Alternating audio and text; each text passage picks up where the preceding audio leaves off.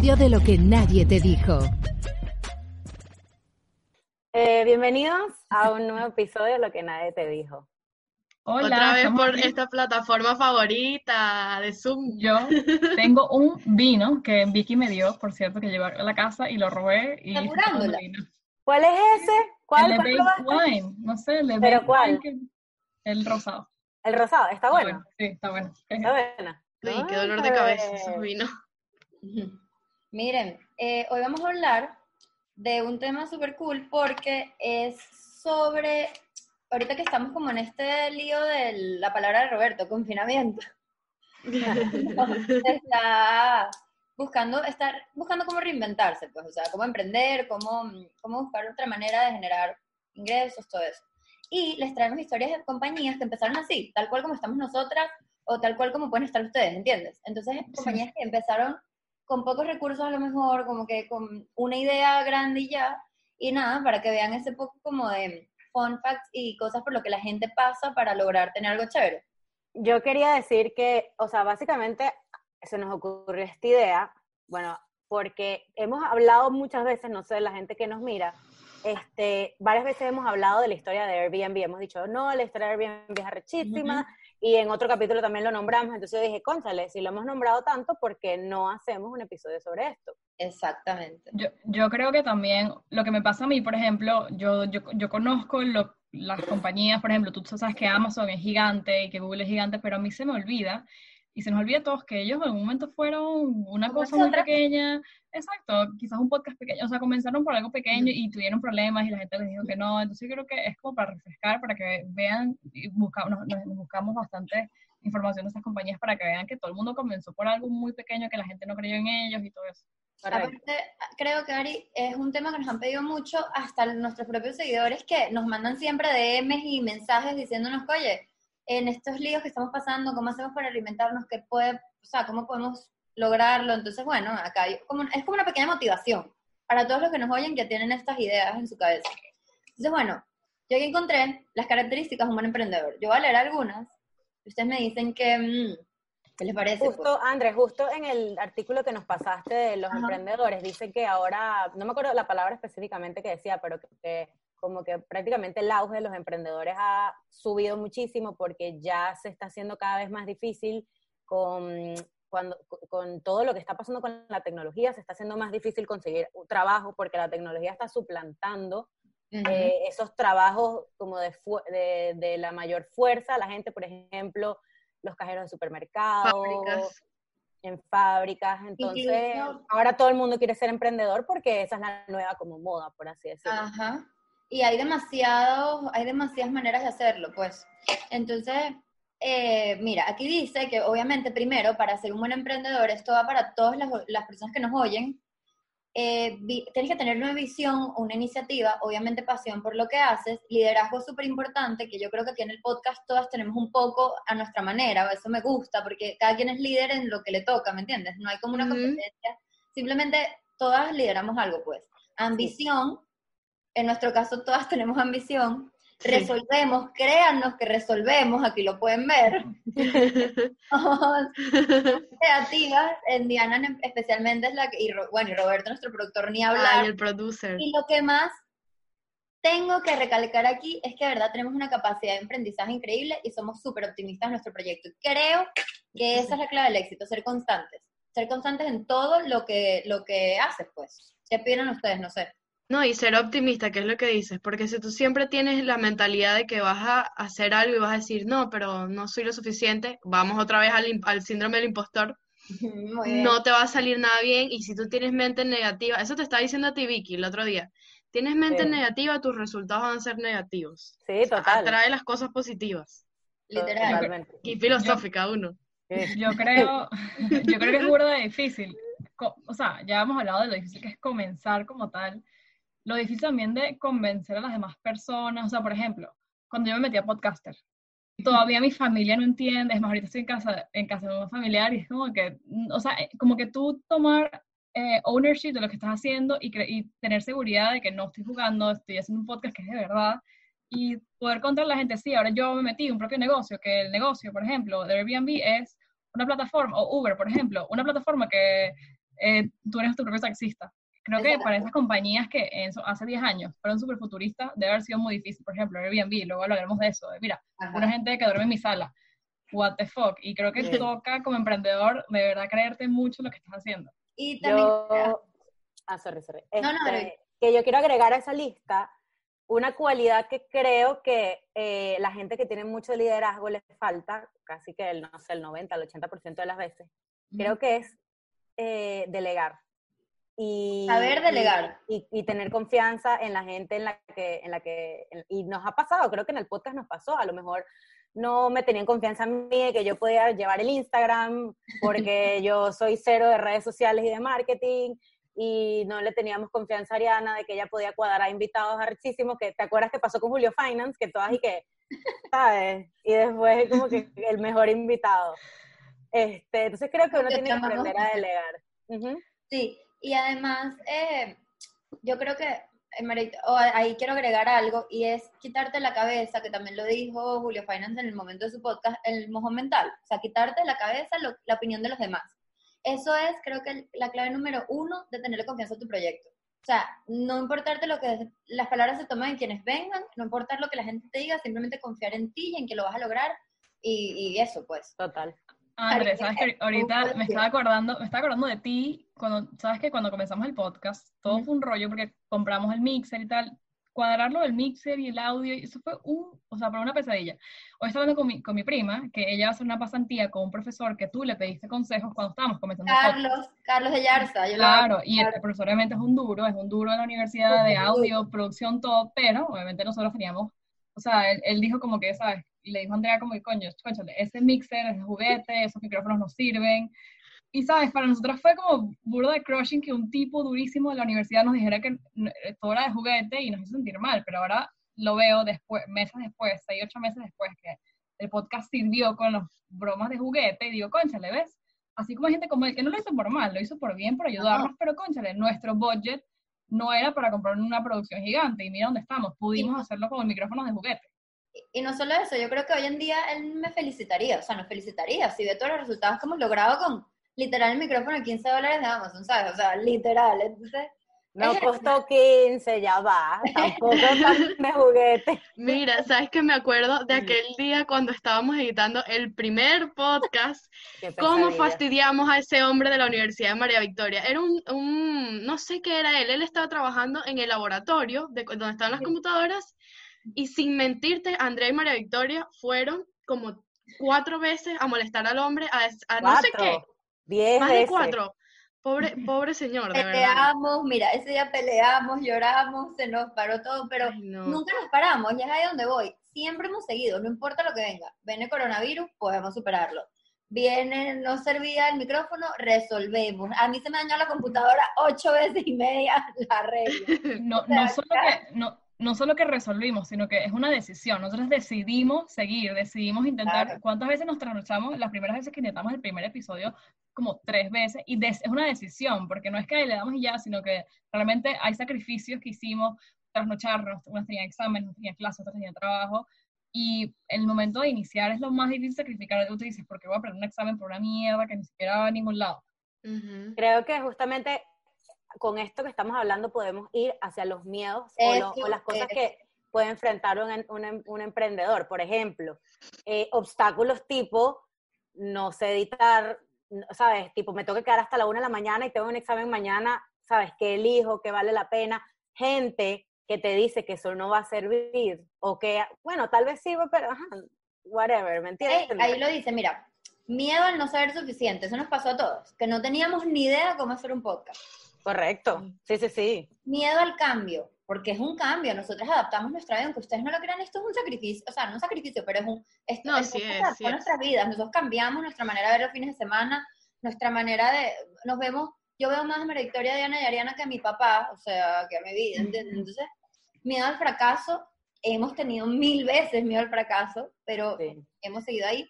Y más que todo miedo a lo desconocido. Yo creo que eso es lo más, lo más duro. Meterte en algo que no estás muy clara, pero simplemente sabes que es tu talento y quieres hacerlo, ¿entiendes? Entonces, Salir de tu zona de confort, que lo hemos hecho ya. Sí. O sea, eso creo que es el miedo más grande, por lo menos para mí, salir de tu zona de confort y decir, bueno, voy a hablar de una cámara y voy a mostrarlo para que 2000, dre- o sea, 700 personas, 2000 personas lo vean. Yo creo que, yo creo que también dos cosas. O sea, es diferente cuando, por ejemplo, si tienes un podcast o tienes un proyecto que es tuyo, o sea, un YouTube o una marca tuya, creo que es importante hacerlo para ti y no tanto para los demás. O sea, cuando lo ves que lo estás haciendo para ti, quizás te motiva más. Pero cuando es un producto, quizás es diferente, pero tienes que Exacto. creer en lo que estás solucionando con tu producto o lo, o lo que estás vendiendo. Si estás vendiendo dulces, creer que son ricos y que estás haciendo a la gente sentir bien. O si es un producto que estás resolviendo un problema muy grande, sabes que, lo, que va a escalar. Creo que eso es Exacto. importante. Escuché, do- eh, justamente escuché en, ay, no me acuerdo en qué podcast escuché, que todo siempre te sale mal cuando, cuando no lo haces por las razones correctas. Por ejemplo, este, Karen está diciendo que tú te lo tienes que creer. Hay veces que los proyectos los tienes que hacer por ti. Por ejemplo, nosotras ahorita en el podcast estuvimos ocho meses, ya tenemos, seis meses, ocho meses. No, creo que Eh, eh, haciéndolo, no sé, haciéndolo por pura pasión y Ujú. por un proyecto para nosotras, como algo que nos, nos llenaba a nosotras eh, íntegramente, no por dinero, no, por fama, no por...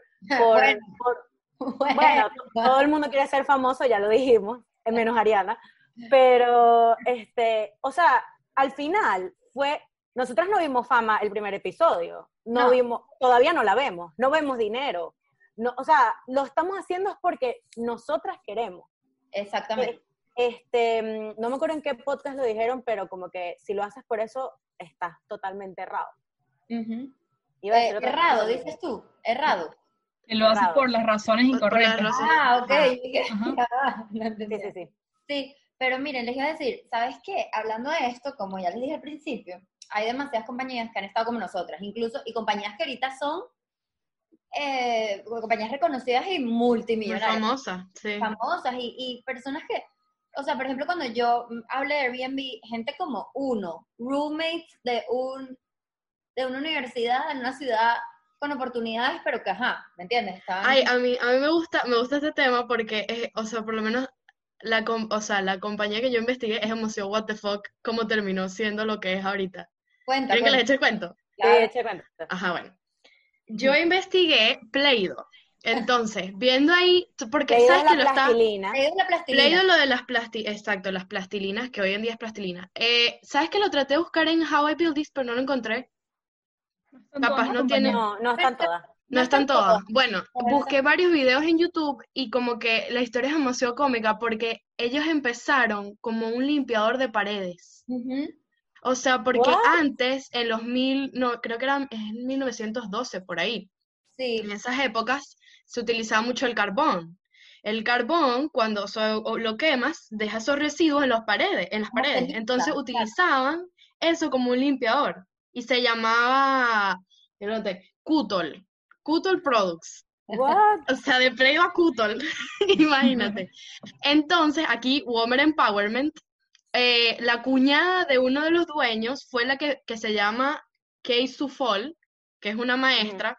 Ella dijo, bueno, ella ya había visto que habían hecho pruebas con ese mismo producto en niños que agarraban y empezaban a formar cosas. Ella dijo, ya va, esto es una idea sádica, yo lo voy a inventar, ya va, esto fue. Agarró y empezó como que a ver cómo eh, adaptaba eso, ese tipo de producto para niños. Y ella fue la que se le ocurrió el nombre de Play-Doh. ¿Y do, Así el do fue por como- qué? ¿No sabes? ¿Qué? De, ma- El de do. masa.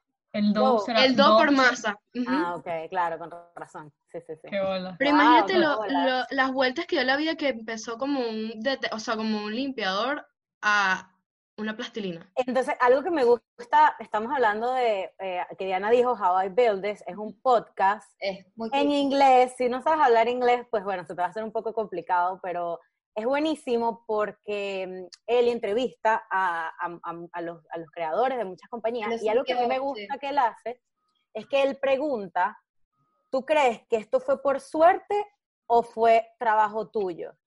Yo veo eso de pregunta. Play-Doh que fue medio suerte. Bueno, sé. hay gente que la pega del, del techo por, por una Por casualidad. suerte, Por una casualidad, literal. Bueno, o sea, tanto como suerte, así. yo creo que Yo creo ella, que- o sea, el- el- como era algo, un negocio o sea, como que ya el cuñado esta- del dueño eh, vio, o sea, como que yo creo que no es tanto suerte, sino como que ya estaba ahí, no sé, no creo que sea suerte. Yo, yo creo que hay un factor de los dos, o sea, obviamente, Ujú. no sé, por ejemplo, eh, yo voy a contar la historia de Canva. Canva es, la es el, el software de, de eh, ¿cómo se dice? Las Para universidades. crear, no, Canva, No, Canva para, el para de crear templates, Canva para crear Ah. diseños, Sí, sí, Canva es la- templates. el software que, bueno, que me ha salvado la vida y casi que he hecho dinero de, haciendo cosas en Canva que tienen templates y, tú, y ellos literal, o sea, ha- hacen que sea fácil diseñar y todo. Eh, ellos comenzaron, ellos son de Australia, la dueña, una mujer, Melanie, y el, y el novio, en ese momento era novio, y estaban en Australia y se dieron cuenta en, quinto, en el último año del colegio que eh, el anuario era como que muy feo y muy chimbo y como que ellos querían más hacer el anuario del colegio mejor y querían que todo y como que querían que su colegio que querían que cada quien pudiese hacer su propio anuario. Entonces inventaron este software y una página web y cada quien hacía su propio anuario quedaba súper chévere ellos mismos lo imprimían y se dieron cuenta otros colegios empezaron a, a- les gustó la cosa y empezaron a pedirle también los templates y empezaron a ir. Entonces ellos cuando se dieron cuenta que estaban vendiendo mucho se fueron a California, a Silicon Valley, a ver si a alguien le gustaba la idea y tal. Entonces, Pero esas, ellos, ellos, eh, que es prácticamente como se, se, se empiezan esas compañías de emprendimiento. Uno identifica un problema y de ahí saca una solución. O sea, yo siento que ellos estaban buscando para hacer eso. Estaban Pero entonces, en lo del Play-Doh fue como que, ajá, vamos a hacer Sí. una, de un problema vamos a hacerlo una plastilina. Pero ellos- la idea de ellos no fue solucionar los diseños de todo el mundo como lo hacen ahorita, fue hacer un anuario bonito. Luego se dieron cuenta, wow, los únicos que tienen problemas diseñando no son, porque en ese momento, hace, no sé, 15 años, Photoshop era un beta, o sea, descargarlo, Sí. saber No usarlo. todo el mundo tenía acceso a eso, aparte es caro. Claro, entonces se Claro. dieron cuenta, concha, así como están los colegios, también puede haber gente en todos otros lugares y se fueron al lugar donde invierten en ese tipo de compañías. Entonces fue fu- súper cool ver cómo un anuario sale un super software gigante que súper chévere para usar y, y de ahí salió como que Canva. Bueno, yo, a mí lo que me gustó de la compañía que yo investigué, que es Airbnb, es que ellos tienen un, el- siempre el, el uno, sabes que ellos son tres socios, pues, siempre el que da las conferencias, que es uno, no me acuerdo ahorita el nombre, él siempre las empieza todas con esta frase, haz más con menos, do more with less, o sea, Ok. tienes que ellos, básicamente Airbnb, más o menos todos ustedes están familiarizados con esta historia, obviamente hay gente que la habrá escuchado, gente que no. Ellos eran unos roommates en San Francisco que simplemente se dieron cuenta que había demasiada demanda para la poca oferta que había en hoteles, en la ciudad cuando venían convenciones o en el mundo en general. O sea, ellos se daban Ah. cuenta que los hoteles no, no daban abastecimiento.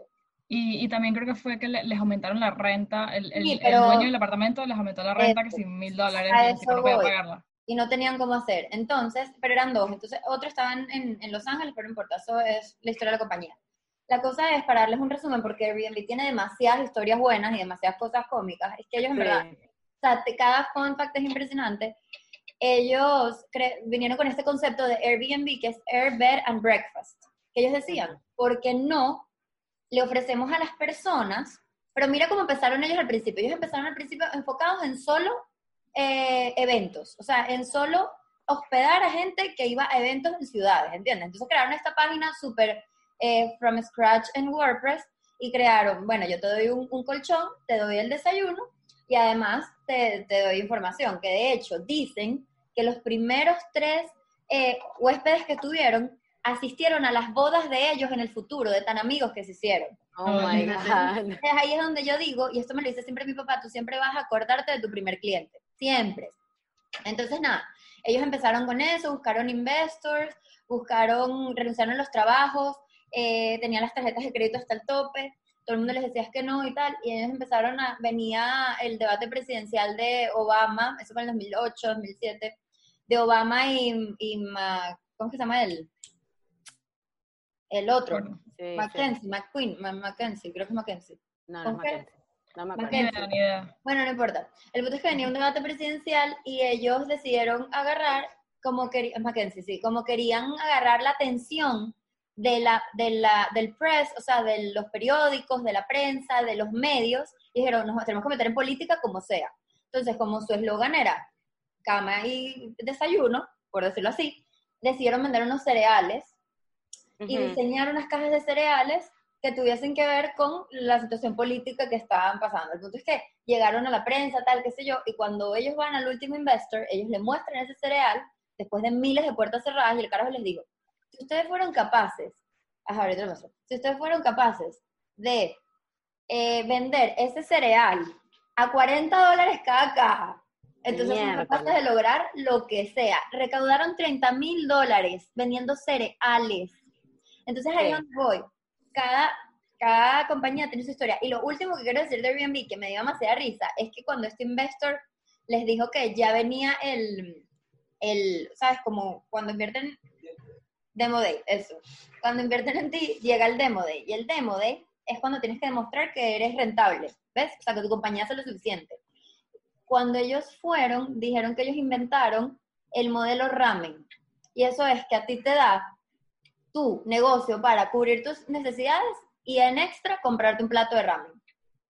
Entonces, ellos, Ok. eh, ¿entendiste? O sea, ellos como Sí. que Sí, sí, inventaron sí. eso ellos mismos y esa es su manera de, de, de, de justificar como que sí son rentables, pues. ¿Sabes? ¿Sabes qué, André? Creo que ese, ese inver- inversor que tú dices, en, en la entrevista creo que le, ellos, él le dijo, o sea, la primera vez él los vio y tal, un inversor, un inversor súper importante, él les dijo que no, él le dijo no. Y después, cuando se fue, Los o sea, llamaron. les, dijo que no, pero eh, mientras presentaban, ¿y esos cereales qué son? Porque ellos tenían como que su presentación del bed and breakfast y tenían los cereales, ¿no? No, ellos, al final, cuando ellos se estaban yendo, al final cuando ellos se estaban yendo, eh, él tenía los cereales y el tipo se devuelve y le entrega un cereal. Y el tipo le dice, ¿y esto qué? ¿Me lo trajiste? Y él le dice, no, y le contó la historia del cereal. Y entonces ellos, dice, Exacto. miércoles, si ellos vendieron 30 mil dólares en unos cereales, a una, aprovechándose de una campaña política, estos chamos pueden lograr lo que, lo que se propongan. Pues. Exacto. Ese mismo, ese día de, como que la presentación le dijo no, pero después a la media hora los llamó y dijo, mira, yo no creo, les digo, yo no creo ni, ni un poquito lo que ustedes están haciendo. Pero nada, o sea, me parece una locura que la gente se quede en casa de otra gente. Pero si ustedes fueron capaces de vender cereales a 20, do- 40 dólares, un desgraciado cereal que cuesta que si un dólar, pues yo no sé, yo voy a invertir en ustedes. Y así fue como ellos. Y así Sí. mismo se, se surgió. Aunque de hecho, ¿sabes que ellos dicen que la, en, el, en una charla, que en un TikTok que escuché de él, él dice que los 30 mil dólares que hicieron prácticamente fue lo que costó hacer los cereales. O sea, que no agarraron casi inversión de eso. Mm.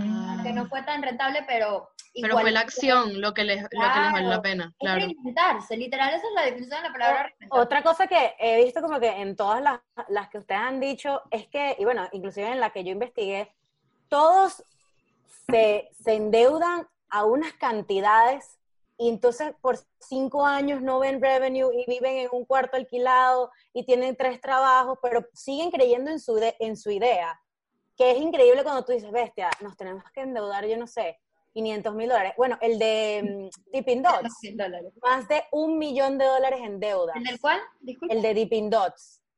Que es que tú dices, o sea, para recuperar esto, yo no sé, de verdad. No sé cómo da. ¿Ustedes se endeudarían por un millón de dólares? Yo, yo no sé, yo creo que no. De Ni, por verdad. el podca- ni por el podcast. Yo creo No que lo no, sabes. ¿Sabes que Esto me recuerda demasiado al programa que si no lo han visto vayan a verlo, a Shark Tank.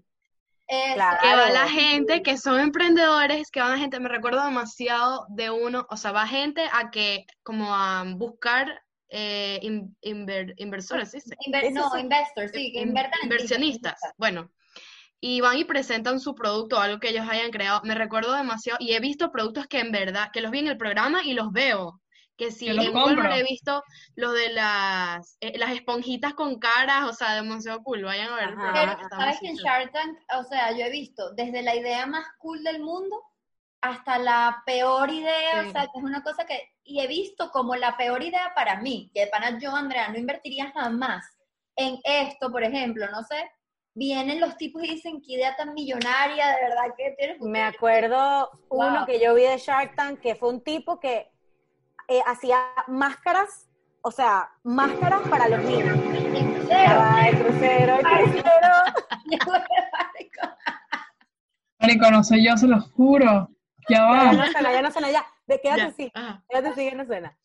Un tipo que inventaba máscaras para niños porque él le pintaba la cara a su, a su, a su chamo y entonces inventó las máscaras. Cuando yo llegué, yo dije, cuando él llegó, yo dije, "Qué idea tan chimba, unas máscaras para niños. Bueno, Mark Cuban, que para mí es un duro, sí, sí, sí. invirtió, bueno, millones de dólares. Y ahora la compañía vale como 500 millones de dólares. El tipo lo metió a vender esas máscaras en los estadios.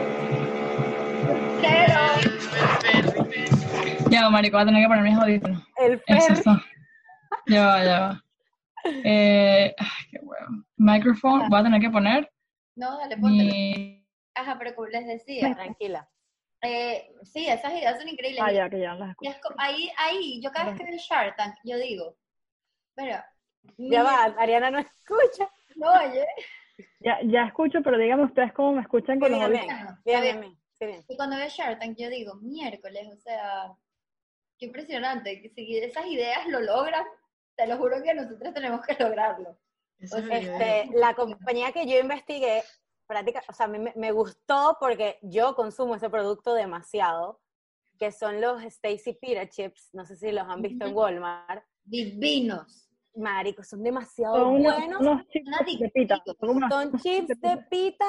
salados, o sea, plain flavor, Es literal. mi favorito de María Victoria, eso con queso de cabra. Marico, es mi, o sea, te lo juro. Y yo lo probé porque, claro, en la universidad, y ya lo hemos hablado, uno, ¿sabes? El pollo tropical, la cosa, y yo dije, concha, La empanada. la empanada. Entonces me di cuenta que tenían 200 calorías la bolsita, que no me parece mucho para, un, para una bolsa de chips, pues.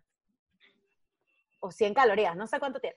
El punto es que esta, este cuento es demasiado Empower Women porque la chama que inventó Stacy Pita Chip, que se llama Stacy, este, el papá le decía que ella, las mujeres solo servían para quedarse en la casa, a cocinar, ¿sabes? Como que el papá nunca, ella, ella quería hacer un PhD en psicología y el papá le decía como que no pierdas- ella, ella quería hacerlo, el papá le decía como que no pierdas tu tiempo en eso porque, ¿sabes? Las mujeres están hechas, o sea, de- le decía, smile para que consigas un esposo millonario. ¡Ay! Era- el papá. ¡Qué horrible! Entonces, Ya. la chama con su novio de ese momento, este, se fueron a Hawái y ella trabajaba en un, pues, en un restaurante y la botaron. Entonces se quedaron literalmente, ¿sabes? En la calle, no tenían plata, ta, ta, ta, y pusieron un puestico de sándwiches de pan de pita en una esquinita. Y luego como que ella se le ocurrió como para acompañar el sándwich hacer unos pita chips. Y la gente le fritos, ¿verdad? gustaba. Son ¿Ah? fritos, son fritos, son divinos. Son al horno. Ah, son al horno. No, son al horno, son Frito. healthy. Sí, es súper healthy. Es más, ella empezó a vender, o sea, su, su primer cliente fue la tienda antes de Whole Foods. O sea, Whole Foods compró esa tienda, o sea, que no me Mm. acuerdo cómo se llama ahorita, porque son healthy, o sea, es pita chips al horno con un poquito de sal. sal, ya, con eso es sal. todo. Entonces, bueno, al final, este, ellos tuvieron demasiado, los compró la Pepsi al final, o sea, ella no, ya no es la dueña, Bueno, pero pero los compró la, la Pepsi por 500 millones de dólares ¿qué? Unas, unas papitas. Y, y lo cool de esto es que un, un consultant que vino a ver, porque ellos literalmente ellos vendían las papitas, ellos picaban las papitas, las metían al horno, las sacaban, las embolsaban a mano y el consultant le dijo como que es imposible como que Escalar. escalar esto y como que hacerlo más, ¿cómo se dice cuando tú haces algo más Efectivo. Eficiente. más eficiente. Es imposible porque no existen máquinas, en ese momento no existían máquinas como para cortar vainitas y ¿Esto cosas. hace cuánto fue? ¿No sabes? O sea, ¿hace Sí, cuánto? como en el 60, 70, o sea, fue hace mucho tiempo. Ah, mierda. Este, es más, ella vendió, el cuento empezó como en el 70, ella vendió la compañía en el 97, Por 500 millones de dólares. por en 500 millones 97. en el 97 y ella sigue, ella sigue, o sea, eh, la Pepsi la contrató a ella para como que run la fábrica, o sea, igual sigue haciendo Claro. plata. Increíble. Pero al final el cuento es demasiado Empower Women porque su novio, ella tenía ya como, no sé, treinta y pico de años, 40 casi, no quería tener hijos. Y ella le dijo como que, bueno, o sea, yo quiero mi familia, tengo 40 años, tipo, ya es hora que yo tenga hijos, bye. Y la caraja se inseminó y tiene unas twins y está sola. O y sea, está es sola. y tiene, tiene su familia y está feliz. Ajá. Pero Entonces, ¿qué? ¿qué pasó después? Parece que el mismo lío de, ¿sabes? De la plata, ellos también se endeudaron y tal, le desarrolló lo mismo que Julio Finance, volvemos, una enfermedad inmunodefi- de inmunodeficiencia Ajá. y cáncer de mama. Y Ahorita ya está bien, la, la, la mujer sigue con su, su enfermedad inmunodeficiente, pero ya no tiene cáncer. Pero ella, ahí es cuando ella dice como que llega un punto en que tú dices, tanto estrés, tanto dinero, pero uno es mortal. Te llega como el choque de mortalidad, como que, ¿sabes? ¿Y qué va a pasar con mis hijas? Ella decía, ¿quién se va a quedar con mis hijas? Mierda. Es un súper ejemplo para, para nosotros, pues, o sea, no necesitas un hombre, es- esa experiencia de que necesitas un hombre al lado, pero Ni para una familia, pues. cero, cero. No, la mujer está, es millonaria, feliz con sus twins. Y ya. Pero los pita chips, o sea, de pana, yo Son no sé, pero son demasiado buenos. O sea, tipo, yo no sé. no Eso sé no si los he algo- probado. Marica, tienes. Son, son caritos. La bolsita cuesta como 6 dólares. O sea, no son muy baratos. Son los negros, que es como negro. La que es como negra, ajá, es Oh, demasiado Las de tu casa, las de siempre, claro. Ajá, Son adictivas, sí, sí, sí. Pero Pero bueno, bueno. es súper cool, me- eh, ves, o sea, en, en estas historias uno ve que no somos las únicas que, o, o ustedes, pues, que nos escuchan, que no son los únicos que, que tienen su- sus tropiezos, pues, y que todo el mundo empieza con nada y, y realmente puedes llegar a tener grandes cosas sin necesariamente haber tenido mucho dinero al principio. Y no, No, y y- la- Dale que tu idea sea demasiado fuerte y creas en ella, creo que lo puedes lograr. dale, Es pensar que tu idea no es estúpida, que así pienses que es estúpida, no tienes que creer en ella, sí sea lo más mínimo. Ajá. Sí, y dense cuenta que todo lo, lo que identificamos al principio de los, de los problemas que puede pasar la gente o las cualidades que tiene un emprendedor, toda esta gente que nombramos las tiene, por así decirlo. Lo menos la de Stacy se enfrentó, bueno, un papá se enfrentó a un tipo que le dijo que eso no se podía eh, poner más eficiente. Airbnb, este. Airbnb, mm, fueron más las puertas que le cerraron que la única que le abrieron, ¿entiendes? Claro. O Exactamente. sea, estuvieron un año, un año desesperadamente buscando una inversión y, y lo lograron al final. Me da risa que en esas épocas, como que casi todas las historias, ella también lo hizo, Stacy, como que sacaban tarjetas de crédito y las maximizaban. Pero ahorita es y que, ahorita te dan que sin mil dólares en la tarjeta. Pues, o sea, ¿no? Bueno, fíjate, o sea, fíjate que es muy de fácil, podrías, uno podría fun- como que fund su propio negocio con la tarjeta de crédito, pero mi- la vaina te cae a ti, o sea, tienes que la La Tienes esa presión encima. Claro, Sí, una responsabilidad demasiado grande. es así. horrible. Pero bueno, Pero bueno, espero que les haya gustado full. Este episodio es algo distinto, es entretenido. Sí, yo creo que también para que vean que no, no todos comienzan, y no todo el mundo comienza con inversores de millones en Silicon Valley, la gente que también comienza desde cero y empieza poco a poco a escalar. Este, pero bueno, espero que les hayan gustado. Si tienen alguna historia de algún negocio, así sea el negocio de ustedes o de su familia, eh, cuéntenos cómo, quién les dijo que no, para que vean que hasta nosotros, a nosotros algo pequeño y es un podcast, nos han dicho que, que estábamos locas, que eso iba a funcionar, que teníamos un juguete en- y con eso hemos llegado lejos, pues. En poco tiempo. Entonces, bueno, cuéntenos. Eh, gracias por, bueno, el feedback. El, el episodio anterior hablamos de otra cosa completamente diferente, que fueron de este, fotografías desnudos y un, eh, un- mi primo. muy cool. Está muy chévere, tenemos comentarios demasiado buenos de eso para que vean cómo es la, la como que cómo es tomar fotos desnudas, las modelos y todo eso. Y bueno, está súper chévere, entonces tuvimos comentarios súper chéveres. Está- salió ayer, bueno, ayer no, hace cuatro días. exacto. Espero que les guste y suscríbanse, ya somos 3000. Eh, vean, búsquenos en TikTok también, en Instagram, eh, y siempre algo que nosotros hacemos full es que todos los comentarios los respondemos, entonces si tienen, quieren hablar o, o quieren saber algo de nosotras, incluso, no sé, contarnos sus ideas, siempre vamos a estar ahí para escucharlas y para apoyarlas en lo que podamos, o apoyarlos. Deberíamos hacer un Shark, un Shark Tank. eh, Ya te digo. Un Shark Tank, me pero no encanta. tenemos plata, eso sí, no hay plata. Pero sin pero plata, sería- nada más como sería apoyo motivacional de mejor. palabras. Cuando se acabe esta desgracia de confinamiento, tenemos muchas ideas. Podría, una de ellas podría ser un Shark Shark. Tank Pero Live. invertimos con palabras, porque ajá. Tenemos 5 dólares, pero bueno, quieres. bueno, les haya gustado. bueno, un premio chévere. Pero bueno. Dale, buenísimo, gracias. adiós. Adiós.